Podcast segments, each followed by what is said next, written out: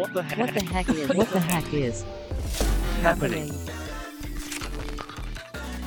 What the heck is happening? Hallo und herzlich willkommen im Podcast von Trending Topics. Sie arbeiten an grünen chemischen Weltraumantriebslösungen für die New Space Wirtschaft und haben nicht nur 2 Millionen Euro geraced, sondern ihre Firma für eine Zusammenarbeit mit der NASA nun von Österreich in die USA verlegt. Und um über all das zu sprechen, Dafür begrüße ich jetzt recht herzlich im Podcast Clemens Weißgram, den Mitgründer von GateSpace. Herzlich willkommen. Hallo Jakob, grüß dich. Bevor wir spezifisch auf euer Startup eingehen, so mal ganz vorweg, äh, für mich ist New Space eigentlich ein sehr neues Schlagwort, äh, habe ich eigentlich zum ersten Mal bei euch gelesen. Um was handelt es sich da? Genau.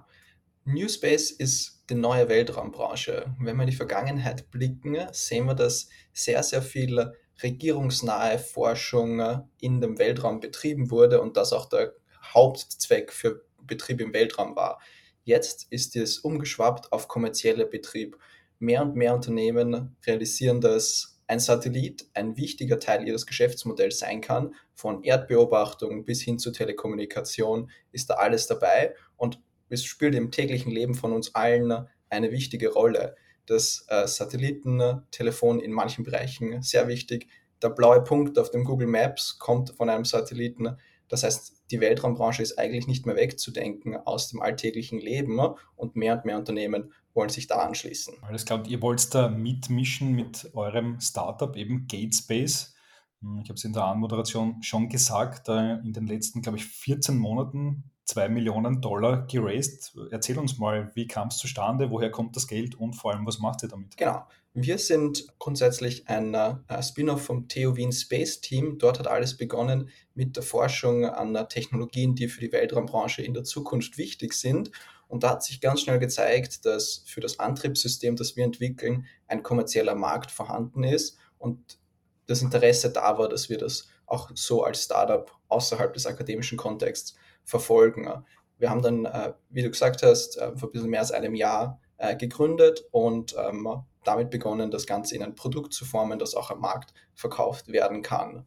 Wir sind dabei unterstützt, vor allem durch eine Pre-Seed-Finanzierungsrunde Ende letztes Jahr, die angeführt war von ähm, Franz Viehböck, dem ersten und bisher einzigen österreichischen Astronauten, und David Niedermeyer, Co-Founder von Agilox aus Oberösterreich, die erfolgreich im Robotikbereich tätig sind und haben auch auf der Förderungsschiene in Österreich einiges an Unterstützung erfahren. Okay, und das macht in Summe so um, umgerechnet 2 Millionen äh, Dollar aus. Und jetzt kommt ja ein ganz großer, wichtiger Moment für eure Startup-Geschichte, denn ist jetzt eigentlich keine österreichische Firma mehr, sondern mittlerweile eine US-Firma. Erzähl mal, wie kam es dazu und was ist der Hintergrund dazu? Genau, das sind die spannenden Neuigkeiten, die wir heute teilen möchten. Und zwar, wir wurden in den anerkannten amerikanischen Accelerator Techstars, und zwar genau den Techstars Space Accelerator, aufgenommen und haben uns dafür entschieden, unser Unternehmen in die USA zu verlegen. Ganz wichtig, die Forschung und Entwicklung, das Engineering wird in Österreich bleiben, aber dieser Schritt ermöglicht uns am amerikanischen, am größten Weltraummarkt der Welt mitzuspielen und dort unsere Produkte anzubieten, dort Partner zu haben und dort auch Funding aufzustellen. Ganz wichtig bei dem Techstars-Programm ist, dass äh, das in Zusammenarbeit mit dem NASA Jet Propulsion Lab, NASA JPL und der US Space Force durchgeführt wird, die auch bei der Auswahl der Unternehmen, die in diesen äh, anerkannten Accelerator reinkommen, eine wichtige Rolle gespielt haben. Das heißt, unsere Technologie wurde dort auf Herz und Nieren geprüft für gut befunden und wir freuen uns in den nächsten Wochen in den USA mit den führenden Köpfen in der Weltraum- und Luftfahrtbranche zusammenzusitzen und zu schauen, wie GateSpace den Weg zur Kommerzialisierung in den USA weitergehen kann. Okay, das heißt, ihr habt quasi mit, mit dem Abstand am wichtigsten Weltraumorganisation einen direkten Draht, also zur NASA. Mehr kann man sich als Space Startup, glaube ich, nicht mehr wünschen, oder? Das ist absolut richtig. Und das hilft uns auch am Puls der Zeit zu sein und wirklich bei den neuesten Entwicklungen in der Weltraumbranche dabei zu sein und zu schauen, wie Gate Space mit Technologie aus Österreich hier einen weltweiten Markt bedienen kann, der rasant erwachsen ist und ähm, auch in Zukunft mehr und mehr an Bedeutung gewinnen wird. Okay, und ähm, Best Outcome des Ganzen ist, die NASA baut eure Raketentechnologie in ihre Raketen ein, oder wie? Was ist der große Wunsch oder das Ziel? Fast. Ähm, unsere Technologie ist äh, nicht äh, für Raketen äh, maßgeschneidert, sondern für Satelliten. Und da ist natürlich die NASA ein äh, super Ansprechpartner, um uns da erstens auch die Kredibilität, also Credibility in den USA zu geben, den, den Stempel, dass die NASA sagt, unsere Technologie ist gut und wertvoll für die Branche und natürlich auch, um äh, dort noch weitere Ideen zu bekommen, wie wir in Zukunft, was wir in Zukunft machen wollen, wie wir unsere Produkte weiterentwickeln können, um am Puls der Zeit zu sein. Mhm. Erzähl uns mal so im Detail diese Antriebstechnologie, die ihr entwickelt. Äh, ich habe so ganz kurz angeschnitten, ist chemisch basiert und grün, also was ich, aus nachhaltigen äh, Substanzen zusammengebraut. Wie funktioniert es? Genau. Wir nennen es das Jetpack. Und wenn ich Jetpack sage, hat wahrscheinlich jeder Zuhörer einen, ein Bild im Kopf von einem Menschen, der einen Rucksack trägt und Ein Rucksack, wo dann mit Düsentrieb durch die Luft fliegt. genau, und das machen wir für Satelliten. Eine einfach zu integrierende Antriebslösung, die einen Satelliten mobil macht. Und das ist ganz wichtig in der Weltraum, im Weltraum, weil die Anzahl an Satelliten rasant wächst. Das heißt, die Mobilitätsanforderungen sind ganz andere, um Kollisionen zu vermeiden. Und was uns dabei speziell macht, ist, dass wir unter anderem auch grüne Antriebs, äh, grüne Treibstoffe, wie du gesagt hast, verwenden, weil die Weltraumbranche in der Vergangenheit sehr teuer und kompliziert war, weil die Treibstoffe hochtoxisch sind und erstens in der Handhabung von Menschen natürlich sehr, sehr viel Vorsicht ähm, bedürfen und sehr, sehr teuer sind, das zu machen, aber auch im Fall eines Unfalls natürlich für die Umwelt sehr, sehr schädlich sind. Und wir haben uns dazu entschieden, eine Treibstoffkombination zu verwenden, die vollkommen bedenkenlos ist, sowohl in der Handhabung vorm Start als auch, falls was schief geht. Und zwar, das ist äh, Ethan und Lachgas. Das sind Stoffe, die in der Atmosphäre sowieso vorkommen. Das heißt, äh, da ist nichts passiert, wenn da was auskommt. Hm, okay, wie seid ihr auf die Idee gekommen? Ähm, was Methan und Lachgas gibt es ja schon länger, aber ihr seid die Ersten, die das für Satellitenantriebe einsetzt. Wie kommt man auf die Idee? Genau, das äh, ist, hat sich in der Weltraumbranche, in der, wie, wie du gesagt hast, New Space-Branche in den letzten Jahren so entwickelt, dass man als Startup natürlich nicht die Ressourcen hat, um äh, ähm, teure Sicherheitseinrichtungen äh, zu kaufen und dann mit sehr, sehr speziellen Chemikalien zu arbeiten, weshalb sich immer mehr Startups in dem Bereich engagieren und äh, diese Treibstoffkombination nutzen, was natürlich auch ein Vorteil davon ist, ist, dass die, ähm, das Ethan und Lachgas einfach verfügbar sind, weil sie vor allem im medizinischen Bereich an hochspezialisierten äh, Produkten dort schon üblich sind. Das heißt, da ist ein Markt da, wo man das kaufen kann und man hat keine überaus hohen Sicherheitsvorschriften, um Menschen in der Nähe sicher zu halten. Hm. Aber funktioniert genauso gut wie herkömmliche Treibstoffe. Ja, funktioniert genauso gut hilft beim Kostensparen und ist deutlich ungefährlicher. Okay, also es äh, ist eigentlich ein No-Brainer, das einzusetzen, würde ich jetzt zumindest Absolut. aus meiner bescheidenen Warte sagen. Äh, und du hast vorher erzählt, äh, NASA ist in dem Programm involviert, aber auch die Space Force.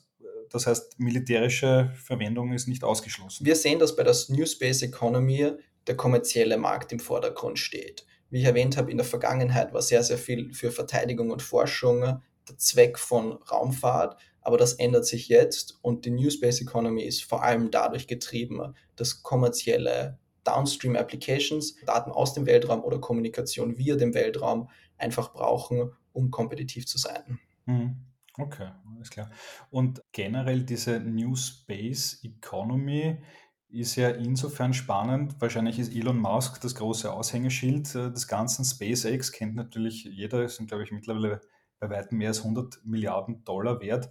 Ist das am Ende auch eine Firma, wo man sagt, ich gehe in die USA, um möglichst nah dran an solchen Unternehmen zu sein? Ich würde die österreichische und europäische äh, Luftfahrt- und Raumfahrtbranche jetzt auf keinen Fall äh, kleinreden. Es gibt in Europa sehr, sehr große Fortschritte, was die Weltraumbranche betrifft. Allerdings muss man auch anerkennen, dass der amerikanische Markt sehr, sehr schnell wächst und deutlich größer ist. Unter anderem, weil das äh, Weltraumbudget dort massiv viel größer ist von der NASA und von der Space Force, weil der kommerzielle Markt deutlich mehr Wachstum in den letzten Jahren gesehen hat. Das heißt, das spielt sicherlich auch eine Rolle dort im Geschehen zu sein. Und weil du SpaceX angesprochen hast, das ist ein sehr gutes Beispiel, dass SpaceX ja auch vor allem durch den, auf den kommerziellen Markt, der in den nächsten Jahren entstehen wird, wettet und deshalb die Kapazitäten an Starts in den Weltraum deutlich hochschraubt, um alle diese Satelliten, die da in den Weltraum müssen, auch transportieren zu können. Und da ist GateSpace ideal positioniert, weil wenn die Satelliten im Weltraum mehr werden, werden auch die Anforderungen an die Satelliten. Es muss mehr ausgewichen werden.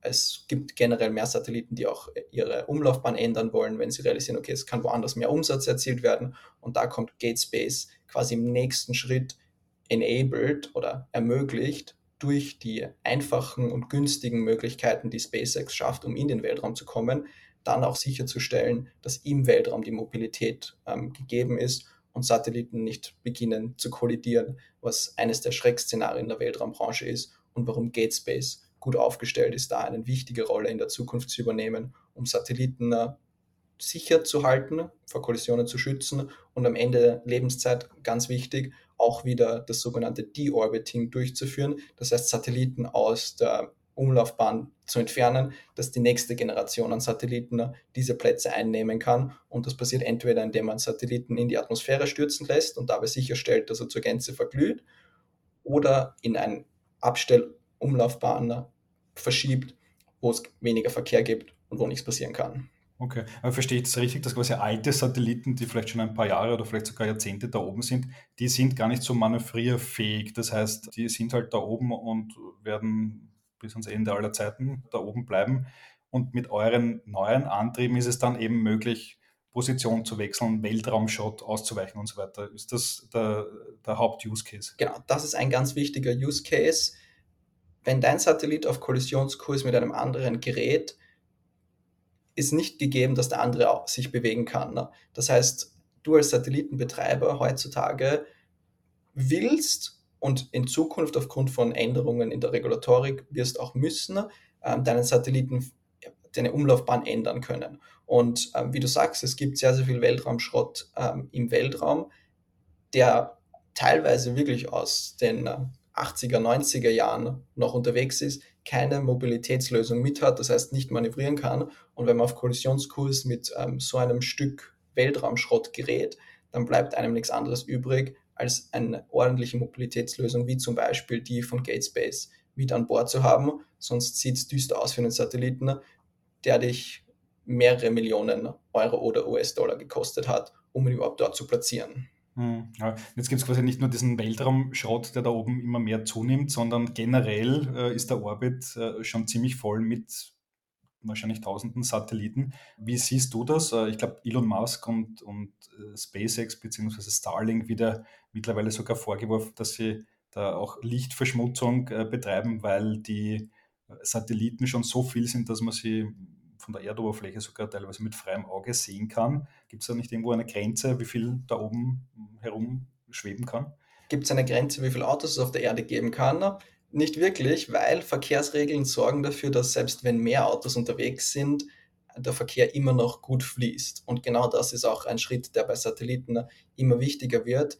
Die Verkehrsregeln im Weltraum sind natürlich etwas anders als die für Autos und die Verkehrsregeln für den Weltraum sind schwierig zu etablieren, weil es nicht eine globale Weltraumbehörde gibt, sondern weil ganz viele verschiedene Länder da was mitzureden haben.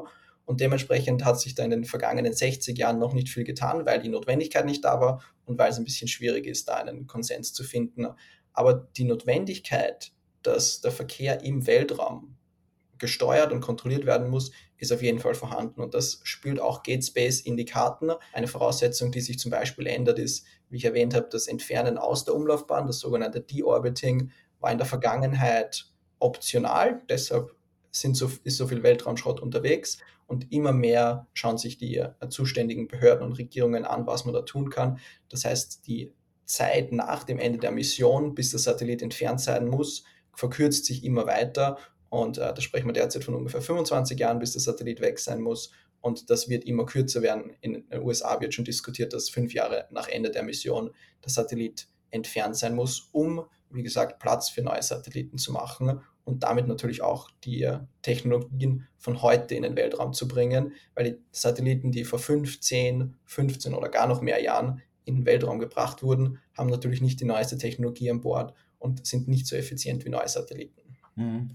Ja, diese New Space Wirtschaft, New Space Economy ist ja ziemlich spannend. Es ist ja noch gar nicht so lange her, da hat vor allem Elon Musk, aber auch andere großmundig verkündet, naja, äh, die Eroberung des Mars steht kurz bevor, dann gab es und gibt es viele, viele Missionen zum Mond. Äh, aber mein Eindruck ist, am meisten geht es ja, zumindest äh, wirtschaftlich betrachtet, geht es darum, den Orbit zu erobern. Also es geht weniger darum, den Mars zu besiedeln, als vielmehr ja, aus, der, aus dem Orbit Services für die Erde selbst zur Verfügung zu stellen. Ist das am Ende das große Business und Marseroberung ist eher die Marketingseite des Ganzen, oder? Das kann man so formulieren. Was auf jeden Fall ganz wichtig ist, nicht nur für ein Space Startup, sondern für alle Startups, welches Problem adressiert man und wer ist dafür bereit zu zahlen. Und wenn man auf den Space-Markt schaut, dann sieht man, was wichtig ist, nicht aus den Augen zu verlieren, ist, dass man ein terrestrisches Problem für Menschen auf der Erde, die bereit sind, dafür was zu zahlen, zu lösen. Und genau das ist ähm, der Anspruch, den auch GateSpace hat. Mit unserer Technologie möchten wir ermöglichen, dass viele andere Unternehmen in den Orbit kommen, ihre Satelliten dort platzieren können und Lösungen für Menschen auf der Erde anbieten können. Da gibt es ganz viele verschiedene Themen. Ganz wichtig, ähm, Kommunikation. Das Satellitenfernsehen gibt es seit ganz vielen Jahren, ähm, wird auch viel kommuniziert. Das iPhone in den USA hat schon ein äh, Feature, das im Notfall via Satellit sogar Einsatzkräfte verständigen kann, um zur Hilfe zu kommen. Dann gibt es natürlich die Erdbeobachtung, wenn man auf Google geht und dort auf Google Maps äh, das äh, Feature auswählt, dass man Bilder sieht, also quasi Erdbeobachtungsbilder, wie die Erde aussieht, dann äh, ist natürlich auch ein Satellit im Hintergrund, der das Bild machen muss. Und auch für den Klimaschutz darf man nicht unterschätzen, dass Satelliten ein ganz, ganz wichtiges Werkzeug sind, um den Zustand unseres Planeten zu messen. Da geht es um äh, viele wichtige Datenpunkte, die wir brauchen, um Entscheidungen auf der Erde zu treffen, die einzig und allein mit Satelliten äh, eingesammelt werden können. Mhm. Äh, Stichwort Klimaschutz. Ähm, Gibt es auch, glaube ich, ein spannendes Startup in München, die Satellitenbeobachtung machen, um, glaube ich, Waldbrände zum Beispiel zu erkennen. Ähm, ist, glaube ich, übrigens auch ein österreichischer Gründer an Bord. In eurem Fall muss man jetzt quasi mit einem weinenden Auge aus österreichischer Sicht sagen, äh, haben wir jetzt ein Startup an die USA verloren, jetzt wo ihr quasi die Muttergesellschaft zumindest in die USA verlegt habt? Ganz und gar nicht. Wir sind uns sehr bewusst über unsere österreichische Herkunft. Wir haben alle unsere Mitarbeiter in Österreich äh, rekrutiert und äh, sehen da auch sehr, sehr viel Potenzial. Und der Move in die USA heißt keineswegs, dass wir Österreich verlassen. Ganz im Gegenteil, wir vertrauen darauf, dass wir weiterhin in Österreich äh, gute Talente für uns gewinnen können. In Österreich äh, und auch in Europa einen sehr, sehr attraktiven äh, New Space-Markt sehen. Und dementsprechend sehen wir das als Ergänzung, dass wir nun auch den US-Markt bedienen können und nicht unbedingt als Verlust für Österreich, ganz im Gegenteil. Hm, okay, und aus Founder-Sicht sicher ganz interessant. Ich vermute mal, ihr habt einen sogenannten Delaware Flip gemacht, oder? Genau. Kannst du uns kurz erzählen, wie funktioniert das? Der Delaware Flip, äh, in den USA ist es so, dass äh, Unternehmen fast alle Startups in den USA sind in Delaware, äh, einem kleinen Bundesstaat an der Ostküste, zugelassen, weil dort einfach die regulatorischen Rahmenbedingungen, um ein Unternehmen zu gründen, das auch attraktiv ist, um dann Investments von VCs anzunehmen, ähm, einfach dort ähm, wurde vor Jahrzehnten ein Rahmenwerk geschaffen, um damit erfolgreich zu sein. Und das ist in den USA ein No-Brainer. Jeder, der ein Startup hier gründet ähm, und das mit äh, VC-Geld ausstatten möchte in Zukunft, macht ein Unternehmen in Delaware, obwohl man nicht physisch dort sein muss. Ich war noch nie in Delaware persönlich. Okay, alles klar. Genau, das kann man auch an der Stelle sagen. Du schaltest dich ja gerade aus San Francisco zu, äh, quasi am anderen Ende des Kontinents von Delaware aus gesehen. Ja, spannende Sache. Und das heißt, ein Investor, wahrscheinlich aus den USA, der investiert dann in diese Delaware Company und nicht in die österreichische Firma. Die österreichische Firma gehört dann zu 100 Prozent der Delaware Company. Genau. Das schafft uns den Zugang äh, zum Besten aus beiden Welten. Der Kapitalmarkt ist in den USA natürlich sehr, sehr attraktiv. Da gibt es sehr, sehr viel Geld für Neuentwicklungen, für Startups, für Technologien, die zukunftsrelevant sind. Und auf der anderen Seite haben wir in Österreich äh, großartige Talente und äh, großartige Forschungseinrichtungen, deren Technologie wir natürlich sehr, sehr gerne weiterentwickeln möchten und dann auch zu Produkten umformen, die wir am globalen Markt mit dem Fokus natürlich auf Europa und Nordamerika verkaufen möchten. Hm. Und der Franz Fieberg ist ja schon äh, Investor bei euch. Habt ihr dann euer Idol eh schon im Cap-Table drinnen äh, oder gibt es dann quasi noch, noch tollere Beispiele? Ich meine, der Elon Musk ist natürlich äh, sicher auch eine nicht unwichtige Person im ganzen New Space-Bereich. Wie schaut es da bei euch aus? Also wir sind sehr froh, dass äh, wir die Unterstützung von äh, Franz Fieberg haben, der wirklich vom Tag 1 unseres Projekts an äh, das Team hinter GateSpace und an die Idee geglaubt hat und uns da auch sehr, sehr tatkräftig unterstützt. Und das ist natürlich genau das, was man sich von einem frühphasigen Investor erwartet und äh, wünschen kann, dass so viel Unterstützung äh, sowohl auf der Investmentseite als auch natürlich im, im Netzwerk, dass man nach so vielen Jahren in der Weltraumbranche und so viel Relevanz und so viel Beitrag natürlich aufgebaut hat und für ein junges Unternehmen wie unseres sehr, sehr wertvoll ist. Alles klar. Na gut, ähm, zum Abschluss noch äh, eine, ein spannender Punkt. Ab Ende September wird eines eurer Produkte im Technischen Museum Wien ausgestellt. Wie kam es denn dazu? Normalerweise stehen dort, glaube ich, Dinge, die schon ein bisschen in die Jahre gekommen sind. Äh, euer Ding ist ja ganz neu. Was hat es damit auf sich? Genau, das Museum ist ja eigentlich missverstanden als Blick in die Vergangenheit, alles, was schon passiert ist. Und äh, wir haben dem Technischen Museum zusammengearbeitet, um auch einen Blick in die Zukunft zu erlauben. Wie sieht die Space Technology, Space Tech für die Zukunft aus? Und äh, dementsprechend wird äh, eines unserer Ausstellungsstücke ein äh, Triebwerk der vierten Generation, äh, wie du gesagt hast, demnächst äh, im Technischen Museum ausgestellt. Und wir sind sehr froh darüber, dass wir damit noch mehr Menschen inspirieren können, zu schauen, wie Technologie genutzt werden kann, um in Zukunft Wert zu stiften, um die Welt ein bisschen besser zu machen. Und äh, da sind wir sehr froh, dass unser Triebwerk ähm, ausgestellt wird. Und wir laden alle ein, sich das genauer anzuschauen. Alles klar, super. Also wer äh, österreichische Startup-Technologie aus nächster Nähe sehen will, der kann dazu auch ins Technische Museum in Wien gehen und sich das mal aus nächster Nähe anschauen. Clemens, äh, super spannende Geschichte. Ich wünsche euch viel, viel Erfolg in den USA. Bleibt Österreich bitte erhalten. Vielen Dank fürs Interview. Dankeschön. Ciao.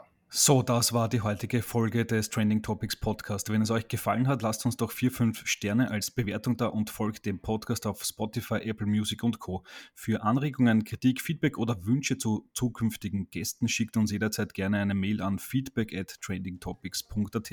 Weitere News zu allen Inhalten gibt es natürlich tagesaktuell auf trendingtopics.eu. Danke an dieser Stelle an Geocast für die tolle Post-Production.